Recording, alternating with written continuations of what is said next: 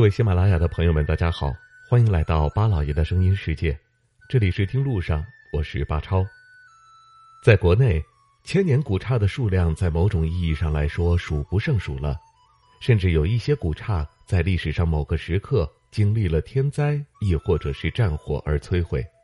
然后在近些年重建，也被说是千年古刹，也真的是让得知真相的游客无力吐槽。当然，虽然真正的千年古刹数量并不多，但是这并不代表没有，只不过有的千年古刹自古以来就有皇家的加持，所以香客不断。但是有的千年古刹并没有太多的历史名人加持，所以一直都是默默无闻的存在。在江淮大地上就有一座千年古刹，它一年四季可以说都是默默无闻的状态。唯有在深秋的时节，游客才会络绎不绝，这究竟是为什么呢？首先，我们来说一说江淮大地上的这一座千年古刹——报恩禅寺。据史料记载，位于国家级历史文化名城淮南市寿县的城内东北隅的报恩禅寺，其始建于唐朝的贞观年间，最早的名字为崇教禅院东禅寺，时至明朝的洪武年间改为了报恩禅寺。一直沿用至今。自唐朝的贞观年间至今，这座历史上四次为都、十次为郡，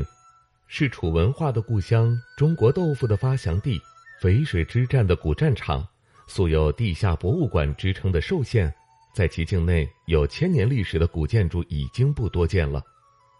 建于古都寿县的东门宾阳门附近的报恩禅寺，就是其中之一。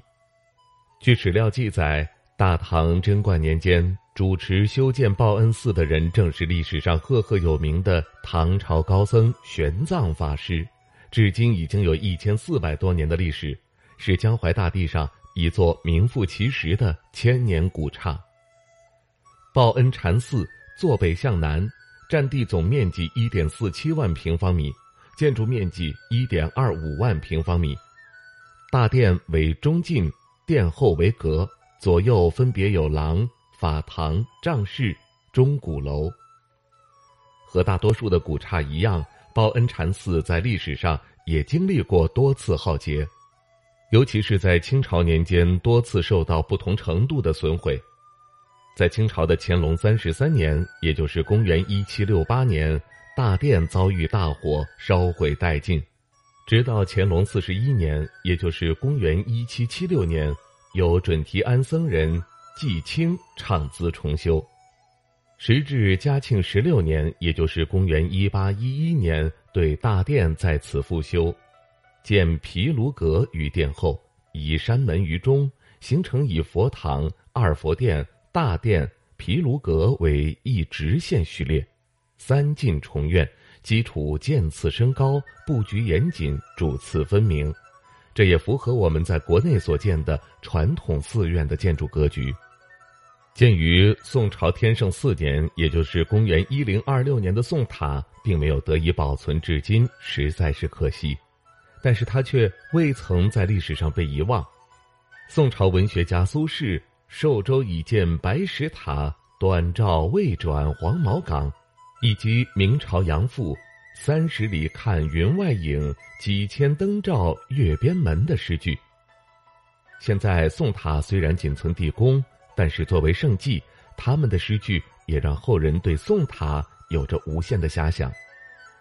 宋塔遗存的地宫可是国内其他宋塔难以企及的，在地宫中发现有彩绘壁画及金银冠、舍利等珍贵文物。在寿县博物馆是镇馆之宝的存在。虽然报恩禅寺是江淮大地上为数不多的千年古刹，但是它一年四季都是默默无闻的存在，唯有深秋的季节才会游客如织。这究竟是为什么呢？对于报恩禅寺，国内同名的寺院有很多，再加上淮南旅游业并没有得到充分的发展。所以说，对于寿县境内的报恩禅寺，大家了解的少之又少。但是每当深秋的季节，报恩禅寺内的两棵栽种于大唐贞观九年，也就是公元六三五年，迄今已经有一千三百多年高龄的古银杏树成为了网红。这两棵银杏树与西安古观音禅寺唐太宗亲手所栽的古银杏树仅仅只差一百多年，但是风景却不输给它。每当深秋时节，满树的银杏叶全部变黄后。一阵秋风吹过，寺院内像是铺上了一层黄色的地毯，风景丝毫不输给西安古观音禅寺。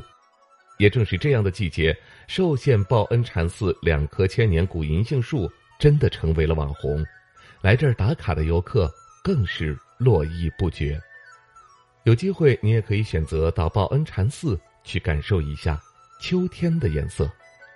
好了，感谢您收听我们这一期的《听路上》，下期节目我们再会。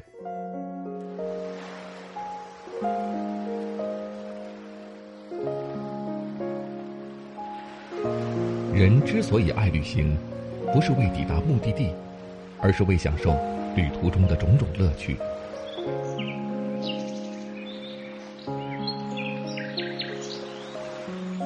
如果问我旅行的意义是什么，我也不知道。假如你还没有出发，不如和我一起听路上。